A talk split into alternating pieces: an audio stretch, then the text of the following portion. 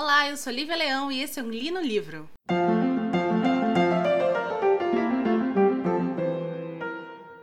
Esse programa de hoje não vai ser sobre nenhum livro em específico, né? Eu resolvi fazer uma lista dos meus livros favoritos, dos meus cinco livros favoritos, né? Eu tenho, obviamente, 50 livros favoritos, mas a gente vai pegar só os cinco primeiros. É, e eu resolvi fazer isso para dar também uma, uma diversificada aqui nos assuntos do, do, do podcast. Então, obviamente, nós não teremos Li com spoilers na, na quinta-feira, mas tudo bem. A semana passada eu lancei três episódios de podcast. Eu tive o Li no, o Li no livro, um Li com spoilers, e a segunda temporada do Sobrevivendo ao Fim do Mundo, que é meu podcast com o Sérgio Marques e com a Erika Jurdi, e você também pode encontrar no Spotify, tá bom? Bom, vamos lá. Primeiro de tudo, primeiro de tudo, eu gostaria de deixar muito claro que são só cinco livros nessa lista, né? Então vocês não vão encontrar livros que vocês sabem, se você tem acompanhado o programa, que eu gosto bastante. Por exemplo, Senhor dos Anéis não tá nessa lista. É, Encontro com Rama não tá nessa lista. Brumas de Avalon não tá nessa lista. Razão e Sensibilidade não tá nessa lista. Esses todos os livros que eu citei agora são livros que marcaram a minha vida, marcaram a minha história como leitora, mudaram o jeito com que eu vejo livros. Mas essa lista que eu vou falar agora são cinco livros que vão além disso. São cinco livros que falam diretamente comigo como pessoa. São livros que estão além da forma, estão além do significado significado para a literatura, estão além da vivência. São livros que realmente eles são muito mais do que isso para mim, tá? E são livros que engraçado são a maioria eu quase não falo, eu quase não, não cito eles, mas eu gostaria muito que vocês é, entendessem essa diferença antes de eu falar essa lista, tá bom? O primeiro livro. Será que eu começo do primeiro ou do, ou do, ou do quinto? Acho que eu vou começar do quinto pro primeiro. Lembrando que eu também não coloquei numa ordem que, ai, esse aqui é, tá no número um porque é melhor do que os outros quatro. Não, é que são. É, gente, é difícil você, você falar sobre preferência. Porque se eu for falar sobre uma preferência, explicar a preferência, eu preciso explicar toda a minha vida para vocês entenderem o nível do, pelo qual aquele livro me tocou, entendeu? Então vamos, vamos não vamos nos prender a isso, tá? O, o quinto livro que eu tenho aqui nessa lista chama-se A Mão Esquerda da Escuridão, Úrsula Legan. Úrsula Legan, a gente vai ter um livro li, é, lido da Úrsula Legan esse ano, chamado Hoje os Possuídos, eu já tenho esse livro aqui. A Esquerda da Escuridão conta a história de um homem trabalhando para uma federação galáctica e indo até um planeta para é, convencer, ele é o embaixador, para convencer esse planeta a entrar para a federação. Quando ele chega lá, esse homem é negro e não existem negros nesse planeta. Como se isso não bastasse, esse planeta ele é composto por pessoas que podem mudar de sexo. Ah, elas são hermafroditas? Não, elas podem literalmente mudar de sexo. Elas são pessoas que podem, que flutuam quando querem entre o gênero feminino e o gênero masculino. E para essas pessoas, é, se você ficar preso a, a um único gênero, significa que você tem um nível de perversão sexual. Então, é um cara negro que na cabeça dessas pessoas é pervertido sexualmente. E ele vai desenvolver toda uma história baseada neste tipo de conflito. É um dos livros mais incríveis que eu já li na minha vida. A Ursula Le Guin, ela escreve brilhantemente. Entanto que tem páginas e páginas e páginas dela descrevendo gelo nesse livro, e é a coisa mais poética que eu já li na minha vida. Esse livro é um, é um, é um primor, é, é, de um é de uma emoção e de uma delicadeza que toma conta assim de você. É uma coisa fantástica. Esse é um dos meus livros favoritos. O próximo livro que eu tenho aqui é um clássico da literatura americana chamado O Sol Nasce para Todos ou To Kill a Mockingbird da Harper Lee. Para quem não sabe, tem um filme muito famoso com desse livro. Conta a história de uma menina que mora com o irmão. É, eles são crianças e ele só tem o pai. A mãe já faleceu. O pai é um famoso advogado e eles moram numa cidadezinha. Nessa cidadezinha vai ocorrer uma situação onde uma mulher branca vai é, acusar um homem negro de tentar estuprá-la. E é o pai desta menina que vai é, defender este homem negro. E paralelo a isso, você tem o crescimento dessa, dessa garota, né? Essa garota ela vai ver isso e vai ver outras situações que acontecem ao redor dela. E essa menina vai entender o que é o racismo, o que é o preconceito. Aliás, existe a figura de um vizinho que é um vizinho que tem é, um tipo de. Eu não sei como é a expressão politicamente correta, mas é ele tem uma espécie de desabilidade mental. Esse vizinho vai ser muito importante também na vida dessa menina. É, o Som Nasce para Todos é um, é um dos livros que mais me tocou. Eu chorei tanto, gente, ler esse livro, vocês não têm ideia. É um dos livros que mais me tocou. É um livro que é uma experiência única na vida de uma pessoa ler um livro desse. O próximo livro é dela, Jenny Alson, a mulher responsável por eu amar tanto literatura na minha vida. E esse livro é o meu livro favorito da Jenny Alston. E ele não é, é Orgulho e Preconceito, ele não é Razão Acessibilidade, ele é Persuasão. Aliás, é muito louco, né? Eu gosto tanto desse livro que eu tenho umas três versões dele em casa. Persuasão vai contar a história de uma moça que já tá lá no seu, na sua meia-idade praticamente. Lembrando que meia-idade no período georgiano devia ser tipo assim, uns 30 anos, 35 anos. E ela é uma pessoa boníssima, mas gente, assim, pensa num personagem maravilhoso.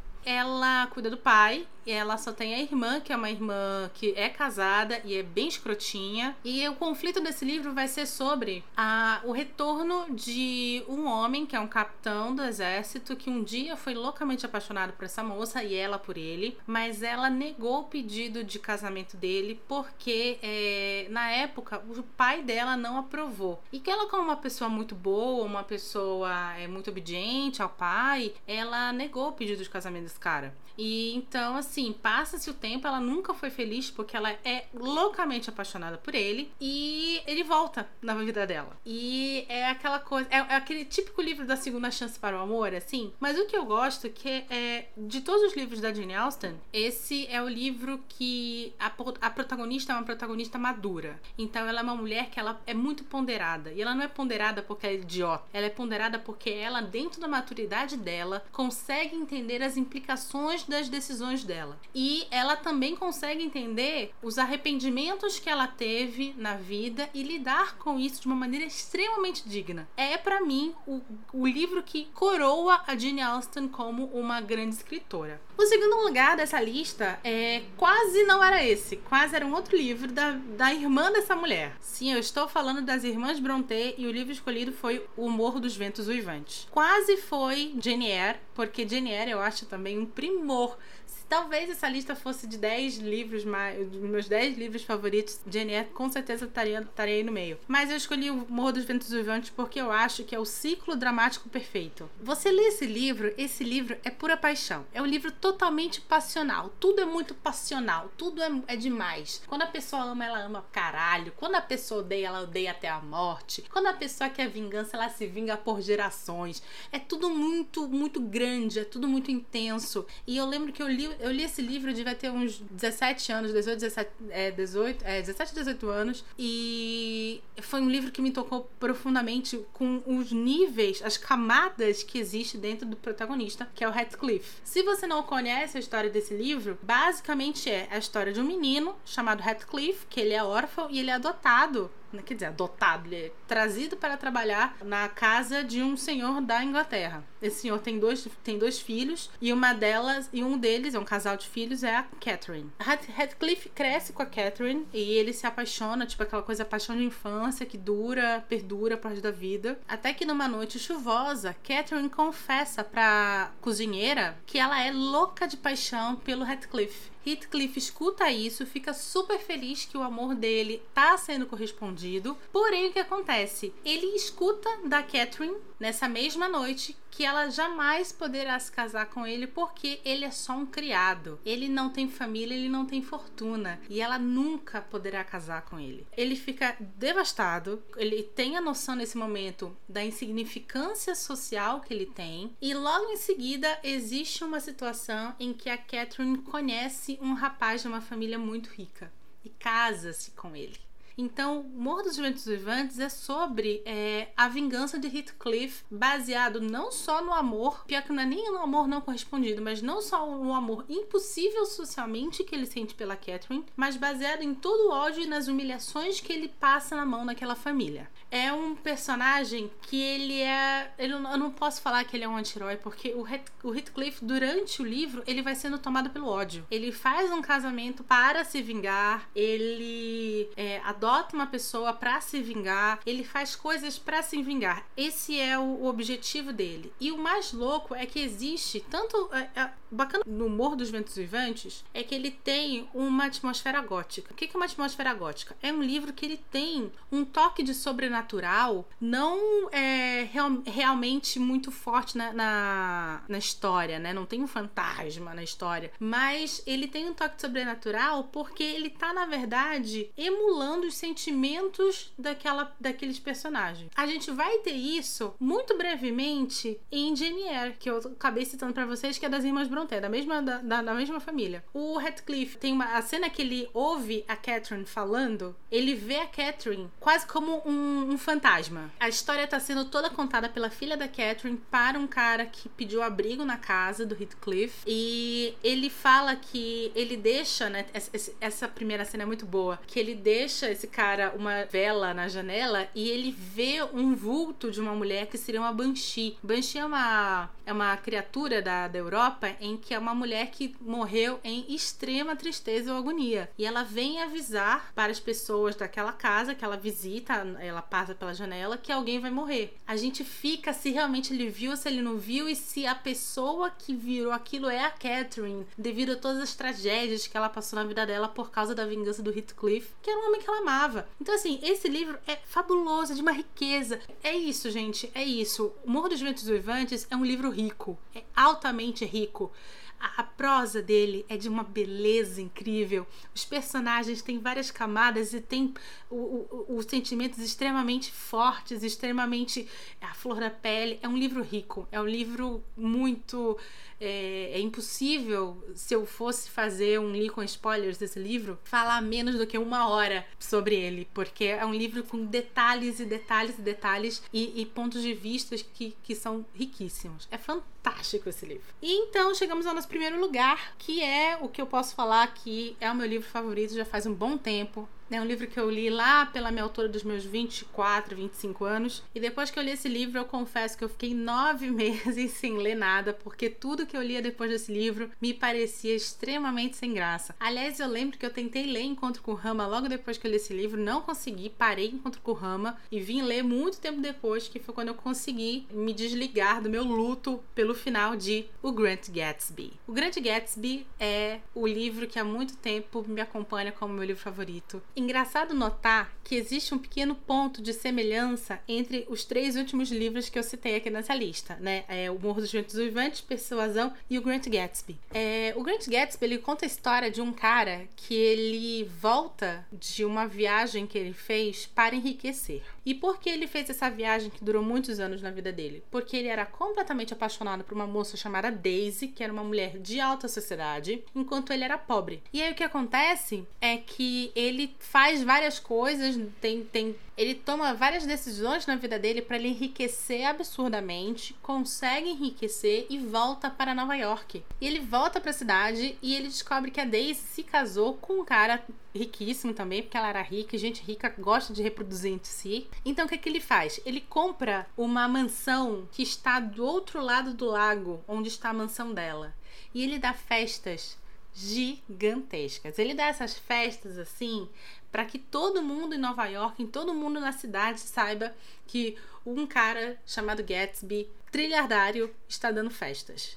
E ele faz isso para chamar a atenção da Daisy. Ele fica muito amigo do primo dela, que é o narrador dessa história. E o livro vai contar. É um livro rápido, tá, gente? Não é um livro muito longo. É um livro bem rapidinho que vai contar exatamente isso: o que o Gatsby fez para se tornar o que se tornou e todo o desenrolar da trama da Daisy, que é uma mulher agora casada, reencontrando um amor do passado. A coisa que eu mais gosto desse livro, que diferente dos outros livros, onde você tem a mulher como uma presença subjugada pelas, pelas questões sociais, a Daisy em específico, ela não é isso. A Daisy ela não é santa. Ela não é um personagem subjugado. Ela é uma mulher do seu tempo. E esse livro se passa em 1920, na década de 20, onde todo mundo bebia, onde todo mundo cheirava cocaína. Nossa, Lívia, qual a diferença de 2021?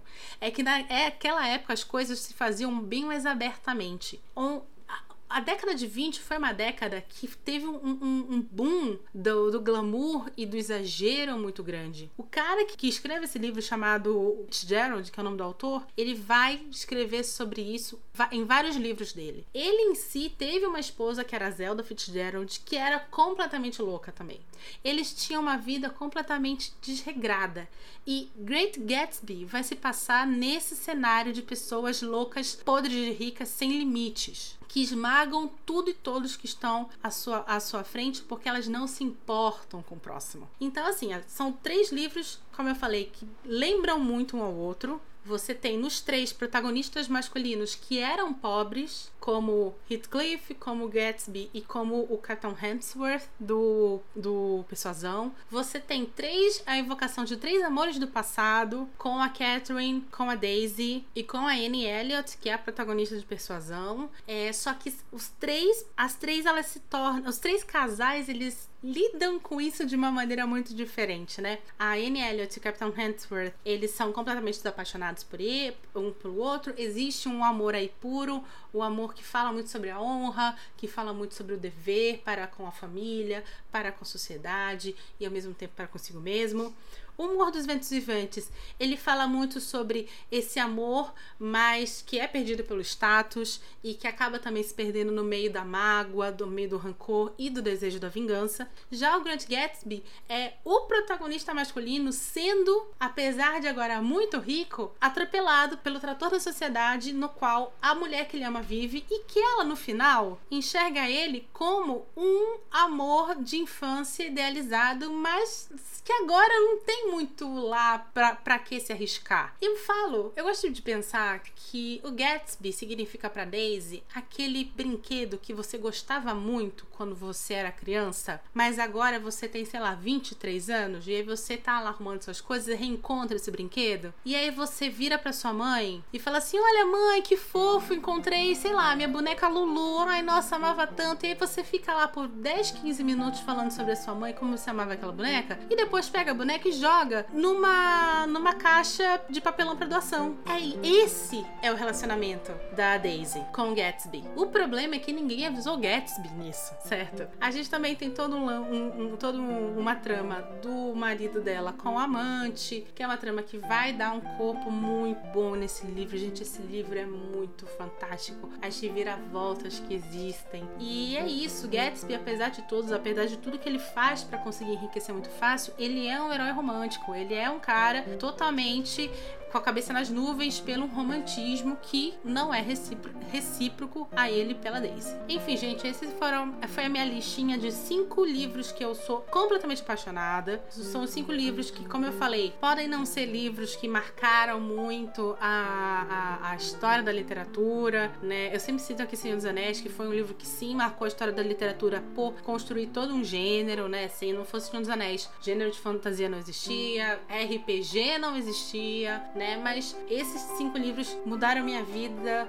como pessoa, não apenas como leitora. E são sim grandes clássicos, né? Tipo Grant Gatsby, Modos Entusiasmantes de Persuasão, O Sol Nasce para Todos e Mão Esquerda da Escuridão são considerados clássicos em seus respectivos gêneros. É, eu super recomendo vocês pegarem pelo menos um desses. Não sei se vocês vão gostar, mas gente, o que eu posso falar é que são livros que me são muito caros. Muito obrigada por ter escutado esse episódio. Meu nome é Lívia Leão e esse foi um Li no Livro.